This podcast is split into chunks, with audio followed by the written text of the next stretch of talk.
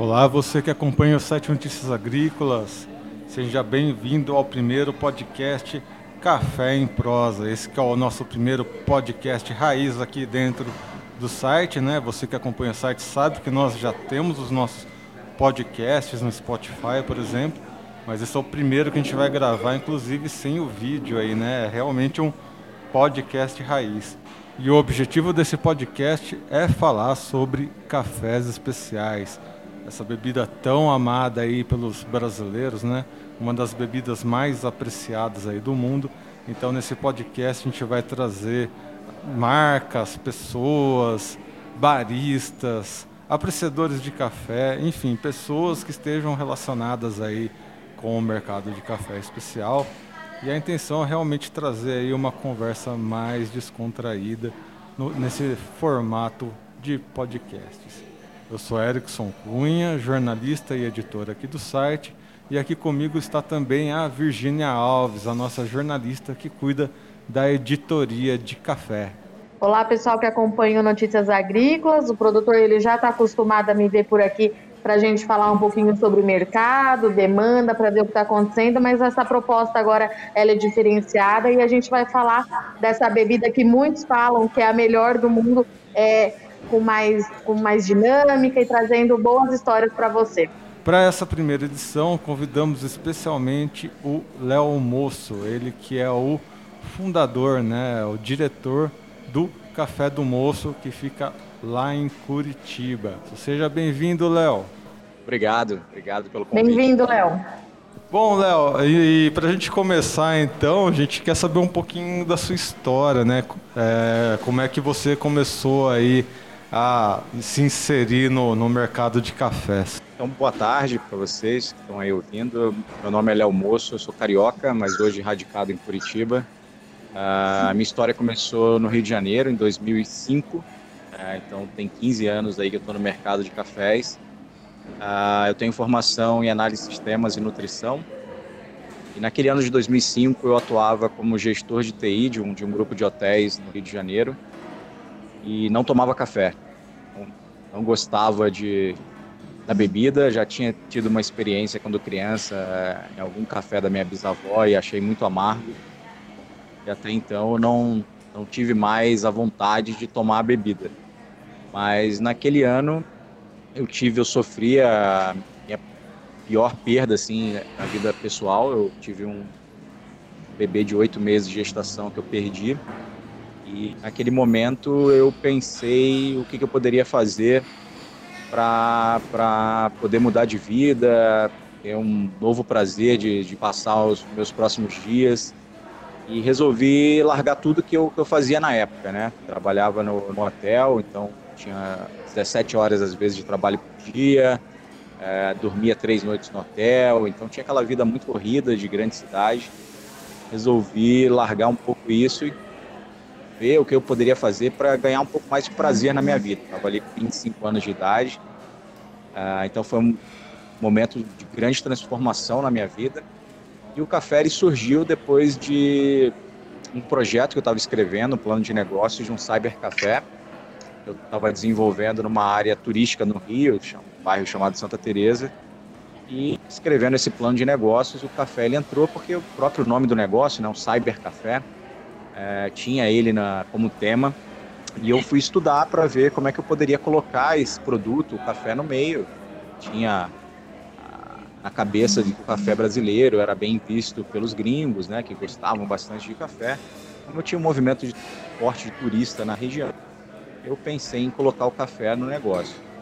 Quando eu comecei a pesquisar, é, vi a PSCA, Associação Brasileira de Cafés Especiais, tinha profissional barista na época, né, que estava começando no Brasil aí a surgir, é, que tinham competições também de, de baristas, isso me interessou muito. Uma pessoa, um profissional muito competitivo, assim, então já queria entrar meio que nesse mundo das competições também. E a partir dali eu comecei a provar café. É, comecei a frequentar as cafeterias do Rio de Janeiro, de São Paulo, e comecei a ver que o mundo do café ele era maior, muito maior do que aquilo que eu tinha na minha cabeça.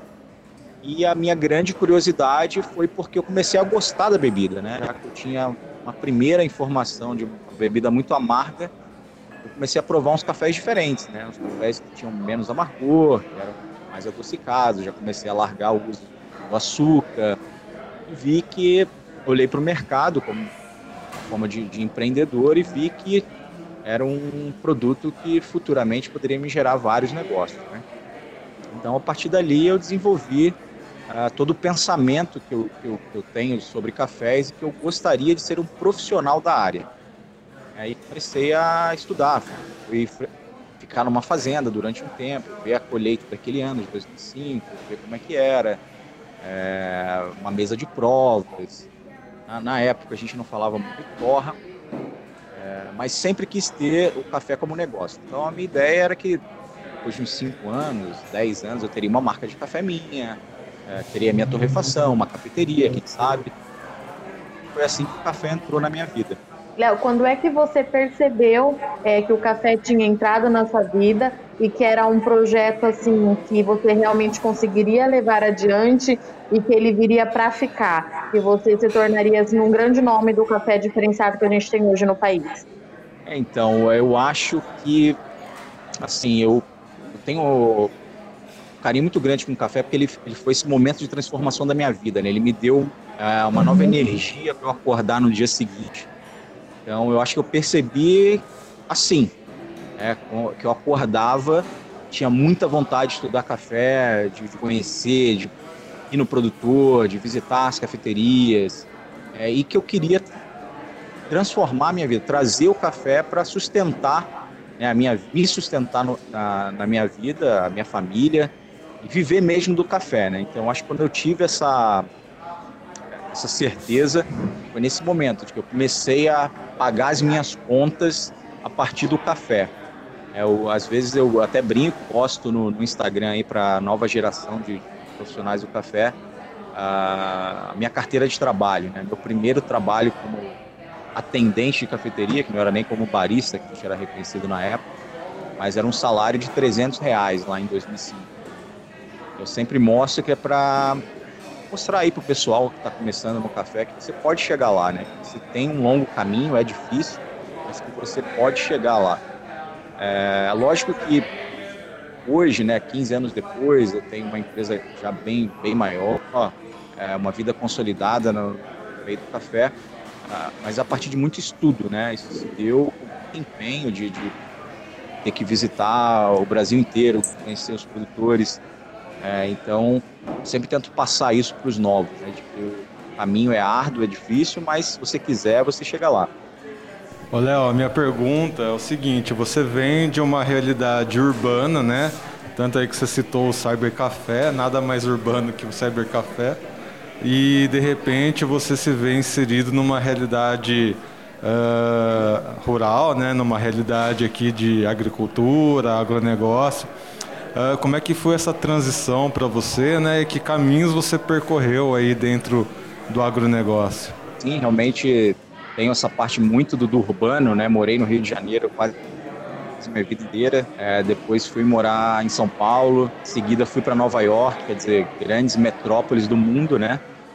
E quando eu voltei de Nova York, na verdade, eu lá eu acho que foi uma grande transformação minha, assim, profissional e pessoalmente, né? Porque Uh, apesar de ser uma grande metrópole, né, o lado urbano assim que fala muito alto lá, uh, a gente tem um contato muito forte com o lado rural. Uh, em que sentido? Lá a gente tem eh, os produtos locais, né, produzidos por pequenos produtores próximos a, a Manhattan, né, Nova York, em Upstate New York. então tem o leite, tem o mel, tem o vinho, tem inúmeros produtos que são produzidos e a gente tinha um contato direto com isso, né, o próprio consumidor e a cafeteria que eu trabalhava, era o foco, eram os produtos locais. Então eu tive uma grande influência, é, mesmo no lado urbano, nesse lado rural. Quando eu voltei para o Brasil, eu comecei a trabalhar diretamente como produtor na, na parte de pós-colheita para chegar em um produto cada vez melhor para minha cafeteria.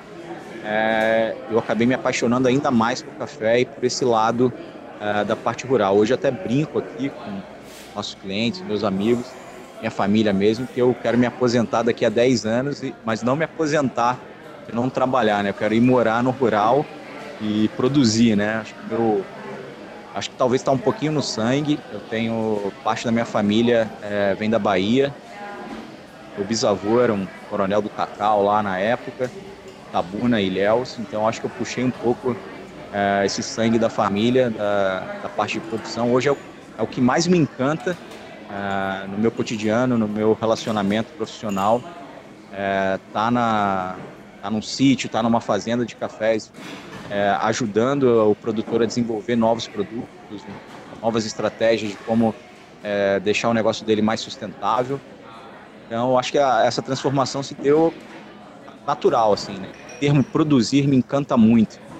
Então, hoje, não só café, mas eu tenho estudado a fazer pães, então já conhecendo produções de trigo aqui no Paraná, é, produção de leite também, tive contato com uma produtora de Araputi de um leite que é, a ordenha é feita puramente por robôs. Então, é, esse mundo me encanta muito, né? É, Léo, é, você trouxe para gente que você começou no café por uma questão é, familiar. Eu acredito que você tenha anotado logo que você é, entrou para esse universo que a cafeicultura ela é muito familiar, é uma coisa que vem de geração para geração. É, como é que foi para você é, é, entrar dentro de novas histórias e como é que você sentiu isso dos primeiros produtores que você começou a trabalhar? É, a gente sabe que tem alguns também que são resistentes às mudanças, mas como é que foi para você entrelaçar as duas histórias? Aquele momento que você estava passando e conhecer é, o café, eu acredito que isso tenha acontecido também é, pelas histórias de outras famílias. É muito, muito boa pergunta, muito pertinente. Assim, é, eu acho que eu posso dizer que eu sou uma pessoa de muita sorte na vida. Assim. Apesar de ter tido muita dificuldade, lógico, na época não se tinha esse, esse glamour dos cafés especiais, gourmet, que se tem hoje, né? É, lá em 2005, 2006. Mas acho que eu tive a sorte de, de começar conhecendo os produtores certos, assim. Então, tenho um grande carinho pelo João e o Afonso da Fazenda Brauna, lá de Ervalha, nas Matas de Minas. Foram os primeiros produtores, assim, que eu, eu tive uma, um contato e eles me convidaram prontamente para ir à fazenda deles conhecer. E a partir dali, é lógico, conheci outros produtores de, de famílias, né, de quinta, quarta geração aí de, de produtores de café. Um pouco essa resistência de quem é você, da grande cidade, né? Por que você está aqui falando que eu posso melhorar. Por outro lado, é, eu sempre procurei trabalhar também com produtores que estavam um pouco esquecidos, assim, apesar de é, trabalharem com café, produzirem café há muitos anos, de família, mas de regiões menos profissional, talvez, né, é, do café. Hoje, você vê sul de Minas, Cerrado, você tem família já né, de várias gerações produzindo cafés, eles são mais é, na deles, né? Agora, regiões menos conhecidas, como aqui no Paraná mesmo, tive sempre uma facilidade, assim, porque eles queriam receber é, informações, que querem entrar nesse meio de que eles não, tavam, não estavam inseridos. Então, acho que eu tive uma felicidade assim, de buscar produção e, produ e produtores que não estavam muito no métier, né? tinham se desenvolvido ainda profissionalmente, e eu tenho muito esse lado também. Eu apesar de estar sempre em todas essas áreas de, de, de produção de qualidade do Brasil, de café, sou de Minas, Cerrado, Giana, é, o Caparaó, Espírito Santo, mas eu sempre foco aonde tem uma maior carência, né, onde eu posso, possa ser mais útil. Na verdade, eu não tenho como chegar hoje com um produtor no Caparaó e falar, olha, eu venho aqui vou te ajudar a melhorar. Eles já fazem um trabalho incrível, né? Então eu tenho um pouco esse lado de procurar produtores que estão mais carentes, que necessitam de uma ajuda maior realmente para criar uma sustentabilidade do seu negócio, para crescer na área é, de produção de cafés especiais. Então acho que acabei dando uma sorte nisso, não tive tantos problemas para entrar no, meio. Eu fui realmente procurar quem precisava mais de mim. Assim. E ressaltando essa história que você está contando, né, de sempre buscar é, lugares diferentes, onde existe essa necessidade de capacitação, o Léo ele já foi entrevistado aqui no Notícias Agrícolas, até por isso a gente é, trouxe ele, né, pela, por essa proximidade de contato já, né, com o Léo. E o Léo ele contou uma história que ele foi até para Rondônia, né, Léo? Conta essa história de novo para gente. Você foi para Rondônia, conhecer um método diferenciado de fazer café lá, né? Foi mais ou menos essa história. Uns anos atrás, eu, o pessoal da Três Corações, né, da Três Corações veio me procurar aqui em Curitiba para a gente sentar e conversar sobre algum trabalho que a gente pudesse fazer juntos, uma parceria, uma sociedade. E nessas conversas nós chegamos no modelo e eles ah, resolveram é, entrar como sócio nosso aqui, um projeto novo, né? Como transformar os cafés especiais é, em algo mais próximo do cotidiano das pessoas. E a partir disso, a, os irmãos lá, o Pedro, o Vicente, o Paulo, eles têm uma fazenda de cafés em, na Chapada de Minas, em Angelândia. É uma fazenda grande e, lógico, eu fui para lá conhecer e quis falar para eles que eu poderia ajudar a produzir um café melhor lá. É aquela primeira coisa de que, né, ah, mas aqui já dá um café muito bom, acho que você não, não vai conseguir. Eu falei, ah, deixa eu tentar, né? E a partir disso eu botei um pós-colheita lá que eu tinha desenvolvido aqui no Paraná e o primeiro resultado desse, de, dessa colheita foi surpreendente. O Alex Atala, que é um dos maiores chefes do mundo aí, provou o café e ficou encantadíssimo. Nós lançamos uma cápsula assinada por ele com esse, com esse pós-colheita. E os meninos da 3 ficaram muito entusiasmados com esse processo. Né? A partir disso, eles desenvolveram um trabalho em Rondônia com os índios amazônicos, né? É onde eles desenvolveram um projeto muito interessante chamado Tribos, que não é só um projeto de compra, de valorização de um produto, mas é todo um é, ensinar os índios como entrar nesse mercado, é, ter o reconhecimento, ter um produto de qualidade eles me convidaram para poder estar tá indo para Rondônia ensinar loco a esses produtores indígenas a como fazer qualidade dos seus cafés canéforas, né, os robustas amazônicos. E foi uma das grandes felicidades da minha vida poder estar tá lá dentro com eles, né, na tribo, lá, mostrando para eles o que nós fazemos aqui de qualidade foi incrível. No primeiro ano eles fizeram bonitinho o processo, nós compramos todos os materiais aqui da, da fermentação e levamos para lá. Ah, ficaram muito curiosos e muito empenhados em fazer aquele café. Participaram dos concursos, ganharam os principais concursos lá de Rondônia. Eu peguei um café deles e usei na competição de barista, consegui vencer e ser campeão brasileiro usando um robusta, um canefa, que é algo Acho que nunca tinha acontecido antes na história de um barista vencer uma competição com café canefa. Então, realmente foi, foi um trabalho muito bonito assim de se ver, mostrando que né, a, a, mão do produtor, né, o desenvolvimento de um pensamento de pós-colheita, ele pode influenciar diretamente a qualidade dos cafés. Léo, e falando um pouquinho aí sobre o Robusta, é, a gente sabe que tem muita gente é, que ainda não conhece a diferença do arábica por robusta. É, às vezes, certos analistas mesmo falam para a gente, às vezes, um certo é, bloqueio, preconceito no consumo desse café. É, você continua é, pesquisando, fazendo trabalhos em cima desse tipo de café? Como que você enxerga é, o robusta do modo geral? Como é que tem sido as suas pesquisas? Olha, eu tenho olhado para o robusta de um, um olhar de empreendedor. É, eu tento tirar um pouco esse olhar de, de profissional apaixonado por café, senão a gente fica meio reticente em, em, relação ao que é o produto, né, o que o Canéfora pode oferecer. Então, olhando de uma forma como empresário, né, eu vejo que, por uhum. exemplo, eu teria uma produção de canéfora e não teria de arábica, porque eu acho que o manejo dele é muito mais fácil, a colheita é mais fácil, uh, ele produz mais, Uh, então eu acho que ele tem um, um lado empresarial um pouquinho mais é, sustentável naturalmente do que o arábica, né?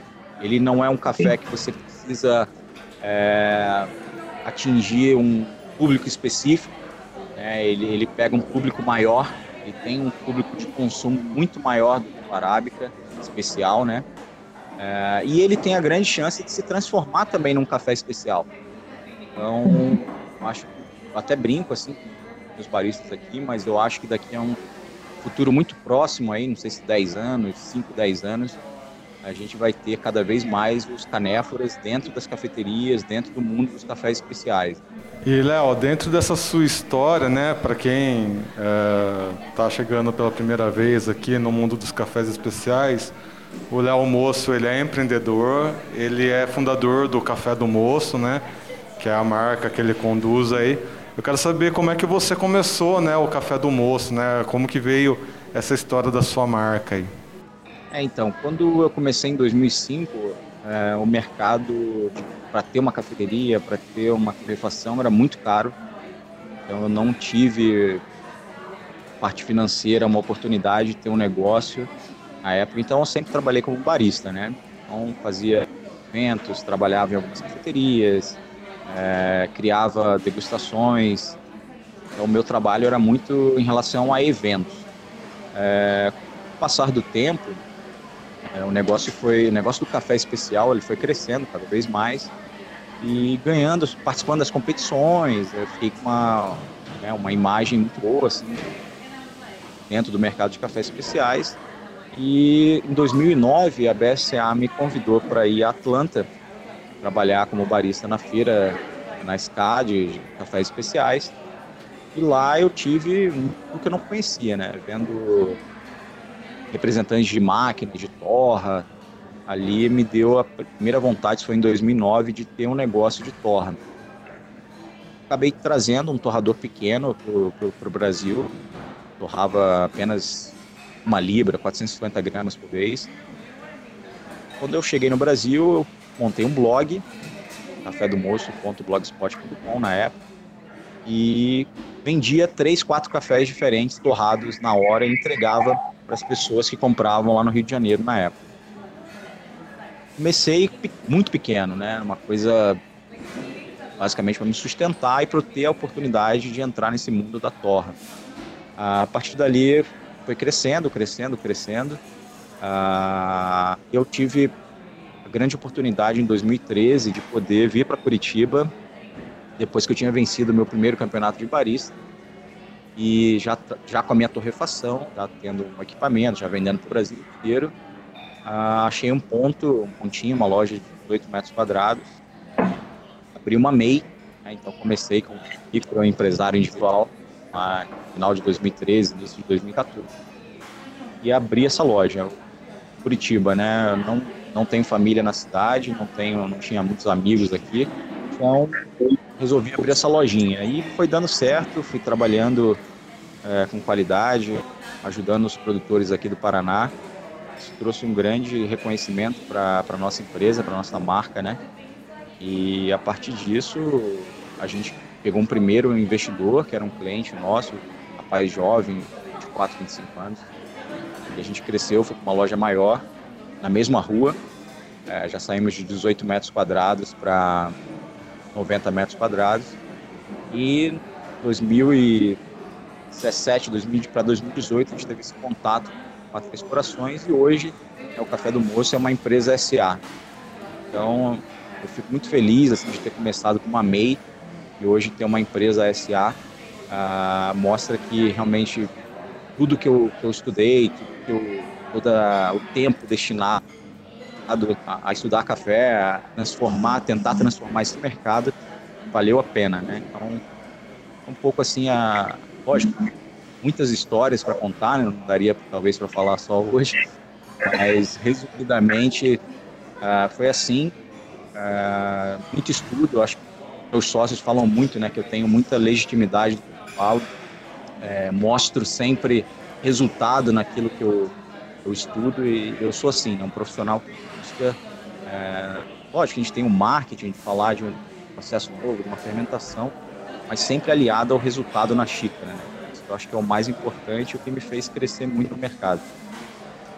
É, você é um colecionador de histórias, mas eu queria que você relembrasse é, do seu primeiro concurso que você ganhou, é, como é que foi e quantos títulos você já tem hoje? Assim, em 2006 foi 2006 foi meu primeiro título como campeão carioca, né? Primeiro campeão carioca de barista, primeira competição. É, no ano seguinte eu fui bicampeão. Em 2008 eu tive meu primeiro título nacional, que foi a Copa Barista, criada pela revista. Expresso. Foi um campeonato que reuniu os melhores baristas do Brasil. Eu fui o primeiro vencedor também.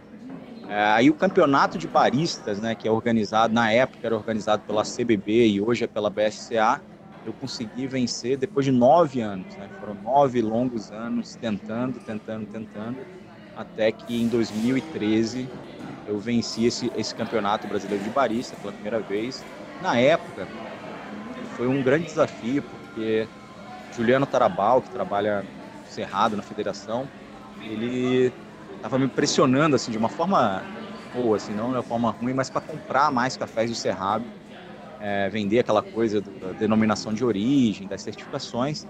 E eu falava para ele, eu, Juliano, eu, cara, eu não vendo papel, eu vendo xícara, né? Então, se, se a xícara não me mostrar um café que eu queira vender para o meu cliente, eu não vou comprar, cara. E aí ele falou assim, olha, Léo, acho que você tem que vir para cá, conhecer mais os produtores. Eu falei, olha, então indica um produtor aí para conhecer. E ele me indicou o Thiago, que é da Fazenda Jatobá, ali em patrocínio. Falou, esse cara é, é, jovem, é maluco igual a você, tem esses pensamentos estranhos aí de fermentação. É, vai lá e vê o que que dá. Eu fui conhecer o, o Thiago, fui lá fazer a colheita junto com ele, um topázio amarelo. Eu levei uh, aqui de Curitiba, de uma empresa que fabrica leveduras líquidas, eu levei algumas leveduras que fermentam cerveja para essa viagem. E lá nós colhemos esse topázio amarelo e eu desenvolvi uma, uma fermentação em água com essas leveduras. É, então, o foco da minha apresentação em 2000, 2013 né, era em relação às fermentações. Na época, era muito mal vista. Né? O produtor aqui no Brasil tinha uma. não queria falar sobre fermentação, queria evitar a fermentação. Eu, já na, nesse desenvolvimento da área como barista, apliquei né, alguns conhecimentos que eu tinha da nutrição. A área na nutrição era microbiologia, de qualidade de alimentos. Então eu tive uma grande facilidade de, me adaptar a, a, a esse assunto sobre fermentação. Realmente o perfil sensorial do café do Cerrado naquela época era bem definido, assim, bem chocolate, castanhas, amêndoas. E o tema da minha apresentação era assim, olha, olha como um processo diferente resulta né, em sabores completamente de uma região, de um terroir que estava meio que estabelecido que era chocolate, encorpado, castanhas. Então o café ficou muito floral, é, notas bem diferentes é, de um café de cerrado na época e eu tive a grande felicidade de poder vencer o meu primeiro campeonato brasileiro naquela época. É, continuei competindo porque a competição para mim ela serve muito pelo desafio se eu estudo algo novo, se eu tenho um grande resultado na minha mão, grande vontade de mostrar isso para o mercado, para o meu meio, né? Então, sempre estou participando. E venci mais duas vezes, fui campeão, depois cheguei ao tricampeonato é, de baristas. E ano passado é, participei de novo, uh, venci o campeonato, esse canéfora, né? E outros tipos de fermentações que eu estava fazendo infelizmente, eu acho que é um pouco o resultado que a gente vive no nosso cotidiano, né? A gente tem um problema muito grave aí sobre politização da, da nossa vida, né? Então essa essa coisa de, de, grupos, né? Ah, você é de direita, você é de esquerda, isso está muito na, na veia hoje do cotidiano do, da nossa comunidade que a gente vive, né? Então, acho um pouco complicado, ruim isso, né? Porque a gente acaba separando lá aquele papo de nós e eles, né? Cada lado olha só para o seu lado. E ali no campeonato eu estava um pouco sozinho, porque eu sou de, né, de um lado que estuda bastante, o pessoal, os concorrentes acabam é, olhando de uma forma ruim para isso e acabam se juntando para meio que te bloquear, né? Então, essa competição eu decidi usar. O barista faz muito, que é criar, né, inovar. Eu torrei o meu café na hora da minha apresentação, extraí um expresso recém-torrado, que ninguém nunca tinha feito isso no mundo. É, no meu drink de assinatura, na regra diz que você não pode usar um ingrediente alcoólico. Eu decidi, eu criei um método para poder usar álcool sem usar álcool. Então a ideia, eu estava usando esse canéfora amazônico, que tinha um perfil sensorial de whisky, era muito forte essa sensorial alcoólico dele. E eu queria preparar o cérebro do jurado é, para receber essa bebida e não ficar bloqueado é, no estigma do robusta, né? Ah, vai ter gosto de robusta. Então eu queria preparar o cérebro dele para receber aquele novo sabor de um robusta alcoólico. E aí eu fiz um preparo, eu peguei um whisky, é, coloquei gelo seco, é um CO2 estado sólido, né? Coloquei o gelo seco dentro do whisky, saía aquela fumaça que tipo, em festas, né? E essa fumaça ela sai com os aromas do whisky. E eu joguei essa fumaça dentro da taça e dei para os jurados sentirem primeiro esse aroma do whisky, para que o cérebro deles é, fique aberto para reconhecer o sabor depois do café brincando ao whisky. É, jurado internacional que estava julgando a competição provou, me deu uma nota super alta, fui campeão, mas pós resultado, né, já o troféu aqui em Curitiba, já comemorando, eu recebi uma ligação de que meu título seria é, arrancado de mim, né? Na verdade, uma pessoa da associação dos campeonatos né, de Paris do mundo, na frente do seu computador lá nos Estados Unidos ou na Europa, decidiu que o meu drink tinha álcool. Ele passou pela, pela prova de um juiz dele, certificado por ele, que estava aqui no Brasil para julgar, que provou a minha bebida, disse que não tinha álcool, porque 18 pessoas, 18 baristas lá dos 22 que estavam competindo comigo, entraram com uma ação para que eu fosse desclassificado porque teria usado álcool. A associação me deu essa punição, eles na verdade zeraram as minhas notas da, do drink, mesmo zerando eu fiquei em segundo lugar. Então desses 18 baristas que entraram com a ação, nenhum, né, o segundo lugar não foi, não entrou com a ação, mas nenhum ganhou sequer uma posição. Foi apenas a forma como eles tiveram para tirar o meu título. Né? E aí eu perdi esse título, infelizmente, perdi a, a chance de representar o Brasil, robustas amazônicos. É, não tive apoio da BSCA, que foi o organizador do evento, não tive apoio de, de, de ninguém no meio, ah, mas acredito que é por isso. Nosso cotidiano está é, essa coisa política muito, muito à flor da pele. A gente vê aí até grandes é, pessoas falando sobre o agro, né? O agro é ruim, o agro é isso. E a gente que trabalha com cafés especiais, a gente sabe que não é bem assim. É, o agro ele movimenta nosso país, movimenta a nossa vida, a nossa grande riqueza. A gente teria que investir muito mais no agro para transformar esse país, diminuir as desigualdades, né? E infelizmente esse lado político, né, essa coisa bonita hoje em dia de falar sobre desmatamento, ou algo relacionado que o agro é culpado, a gente acaba perdendo a oportunidade de desenvolver mesmo nosso país e a nossa população. Né? Parece que uh, a gente quer ainda deixar esse país pobre, né? desigual, que alguém comande ou alguém tenha a oportunidade de comandar. Então, acho que no café, como profissional, a gente tem influência desse lado político também, mas a gente vem trabalhando para que isso não afete nossa empresa. Né? Legal. E, Léo, é, como minha última é, pergunta aqui para esse podcast é a sua visão como empreendedor, né? Esse nome Café do Moço, né? Eu acho muito legal esse nome porque ele tem até um, um quê meio bucólico. Eu sempre imagino alguém com sotaque mineiro falando, né? Uai, esse é o Café do Moço, tal. Uh, e você escolheu ir para Curitiba, onde você fez até uma cafeteria conceito, né?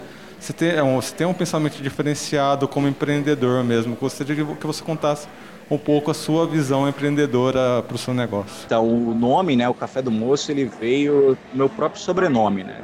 Moço é sobrenome. É, então, quando eu pensei em dar um nome para uma empresa minha, eu não queria nem botar Café do Moço, eu não achava legal assim, o sobrenome, o nome da empresa, mas acabei sendo convencido uh, na época e acabei botando o Café do Moço. Realmente hoje é um nome bem, bem legal, os sócios adoram assim, essa coisa da marca, né? Café do Moço, tem para ver. Apesar que hoje realmente a gente passa esse problema, volta, né? Esse problema político, né? Então uh, a gente tem muito essa, essa coisa do... A gente vê aí o trabalho das mulheres no café, é, muito legal, assim, o pessoal da Três Corações tem florada, nós temos aqui Café das Moças, né, foi uma iniciativa nossa antes do Florada até, lá em 2012, a gente teve essa iniciativa de ter o contato com a produtora mulher, da, valorizar né, o trabalho delas, a gente sabe que a gente vê aí algumas profissionais do meio do café falando sobre a dificuldade delas no, no, no meio, né? Eu acredito que assim a, essas dificuldades são normais, é, lógico que culturalmente, né? Essa parte do agro a gente está quebrando muitas barreiras ainda, mas é um processo normal, natural de que é, todo mundo passa. Eu mesmo como homem é, tenho problemas, né? Tô longe de ter problemas em relação a preconceito, a coisas pré-estabelecidas. Então, tive, tive, o grande prazer de, de, poder também trabalhar essa coisa do nome, né? Moço, falar assim, olha, o moço ele é a mulher, é o homem, é o produtor, é o torrador, é o degustador. O moço é o sujeito, o sujeito que trabalha com café, né? A gente tenta, é, junto com a minha esposa aqui, que tem uma, foi campeã brasileira também, primeiro campeonato que ela participou, eu treinei para ela, ela poder participar. Então a gente sempre tenta botar essa valorização, tanto nossa quanto nossos profissionais, uh, em evidência. Uh, esse lado como empreendedor, né, o nosso negócio aqui agora, o Café do Poço, ele veio com esse desafio de transformar o café especial, uh, estar presente mais no cotidiano das pessoas. A gente chegou num estudo de que termo especial, né, ele atrapalha um pouco, é, porque as pessoas, o nosso consumidor, pesquisa que nós fizemos, a gente perguntou quanto tempo um pacote você compra, um pacote de 250 gramas que você compra na nossa loja, dura na sua casa? Aí a resposta, a média, dois meses e alguns dias. E perguntamos o porquê, né? Por que você não consome mais esse café? Ah, porque é um café especial, então é mais para um consumo um momento especial. É, então a gente vê que o próprio mercado ele, ele age contra ele mesmo. Ele cria uma barreira é, de consumo do seu próprio produto. As pessoas acham que pelo valor maior do café especial isso é um problema de consumo, mas eu não vejo muito desse lado. É, se você separar uma dose hoje, usar 10, 15 gramas de café para uma xícara de 250 ml, você vai ter um custo aí né, de um café super caro, R$ reais, R$ 3,50 a dose. Eu não acho que é um problema sobre valor, problema mais sobre comunicação do produto. Então, todo esse nosso novo negócio, fizemos junto com os nossos sócios da Três Corações, pensando no futuro em como trazer né, esse café de melhor qualidade, cafés especiais para o cotidiano das pessoas. É, muitas vezes só olha pelo valor do quilo, né? A gente tem aí, a gente vende aqui na loja um nosso best seller, né? O que a gente mais vende aqui. O quilo custa 210, 212 reais o quilo. Quando a gente mostra isso para o consumidor, muitas pessoas acham que é caríssimo, né? Não compraria um café desse.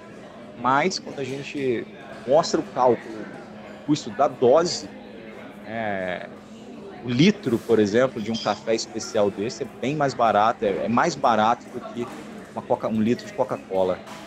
Então, quando a gente mostra, faz uma, essa nova comunicação, né, mostra o café de uma forma diferente, que as pessoas podem consumir essa qualidade no dia a dia, a gente tem ganho cada vez mais clientes.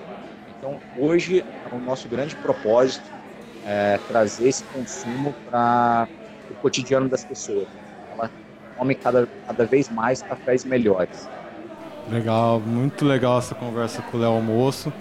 É, eu agradeço, Léo, a sua participação e como um último, uma última contribuição, a gente vai estar tá criando um bloco especial aqui dentro do podcast que é indicar um, uma mídia, uma cultura que você gosta, né? Pode ser um disco, pode ser um filme, alguma coisa que, te, que você gosta de escutar ou assistir que você queira né, aproveitar que as pessoas estão escutando esse podcast com o seu café quentinho ali aproveitar esse momento do café quentinho para adquirir um pouquinho de cultura. Você tem alguma sugestão para gente, Léo? Olha, rapaz, eu tenho nesse momento de pandemia, né? Que eu gosto bastante de estar tá ouvindo ou assistindo são matérias sobre a parte de gastronomia mesmo. Então, é, o Netflix lá tem uma série bem legal chamada Chef's Table, é, onde ele conta a história de, de vários chefes de cozinha ou de profissionais da parte de gastronomia no grande, nos desafios né, que eles tiveram na,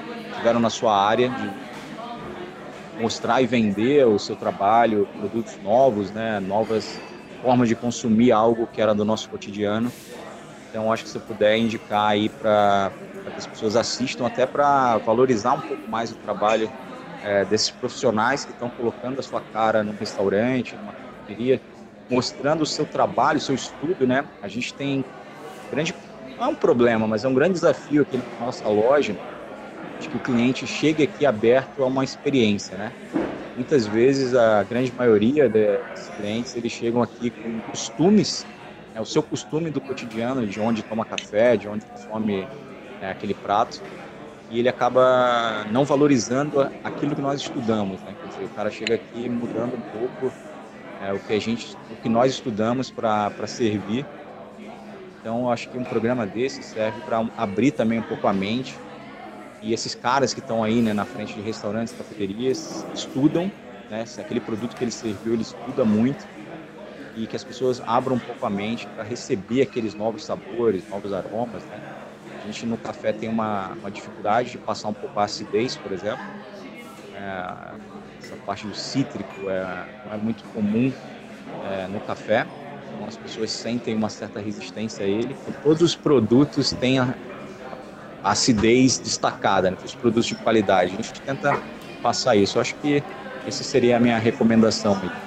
Bom, já que a gente está falando de café, eu vou um pouquinho é, mais para o lado é, mais extrovertido. Eu sou uma apaixonada, é, agora por café, mas eu sou uma apaixonada pela série Friends, é, que se trata dentro de uma cafeteria. O Léo já levou a gente para Nova York hoje contando as nossas histórias, então eu deixo aqui essa recomendação é mais para as novas gerações, né, Erickson? Porque a gente já está acostumado. Eu assisto Friends em looping na minha casa. É, é uma série assim que eu acho que nesse momento de pandemia, como o Léo trouxe, ela é leve, ela faz a gente dar risada, é, nos lembra ali de tomar nosso cafezinho todos os dias. Então eu deixo aqui a minha orientação, a minha dica é mais para as gerações mais novas que ainda não conhecem e têm uma resistência em conhecer as séries mais antigas. Friends é, completou no ano passado 25 anos. E como então hoje a gente está falando de café, eu trouxe minha série favorita, é minha série da vida, o Erickson sabe tudo que eu posso aqui é, na redação do NA, eu dou referência de Friends com todos os personagens. Então hoje essa é minha dica para o pessoal que está ouvindo a gente, Erickson. E bom, a minha dica é um filme que chama Sobre Café e Cigarros, nada mais adequado que para o nosso primeiro episódio. É um filme né, que é todo em preto branco. Na verdade, são diversas pequenas histórias dentro de um grande filme. E todas essas histórias, a única ligação entre elas é o café, né, que é o objetivo aqui da nossa conversa, e também o cigarro, que aí também é, quem gosta de cigarro vai gostar, quem não gosta não vai gostar. Enfim, é um filme que vai abrir opiniões, tem diversos nomes famosos no filme, como são várias esquetes, né, tem uh, diversas pessoas que acabaram participando. Tem o Roberto Benini, tem a Kate Blanchett, tem o Bill Murray, tem até o Iggy Pop, White Stripes, enfim. Tem diversos nomes aí, uh, são várias historinhas. Uma dessas histórias você vai acabar se identificando, é a minha dica de hoje. Muito bem, pessoal, esse então foi o primeiro uh, Café em Prosa, né, podcast nosso podcast aqui do Notícias Agrícolas, nosso primeiro podcast oficial aqui dentro do Notícias Agrícolas. Mais uma vez, obrigado ao Léo Moço, fundador e diretor aí do Café do Moço. Seja sempre bem-vindo aqui ao site, Léo. Valeu, muito obrigado pelo convite, foi um grande prazer poder falar com vocês. E você que acompanha o Notícias Agrícolas já sabe, estamos em todas as redes sociais, compartilhe esse conteúdo com seus amigos, com seus colegas produtores rurais, para que todos sejam os produtores rurais mais bem informados do Brasil. O Café em Prosa Podcast vai ficando por aqui. Continue acompanhando então o nosso site para não perder aí nenhum dos nossos episódios desse podcast especial sobre cafés especiais.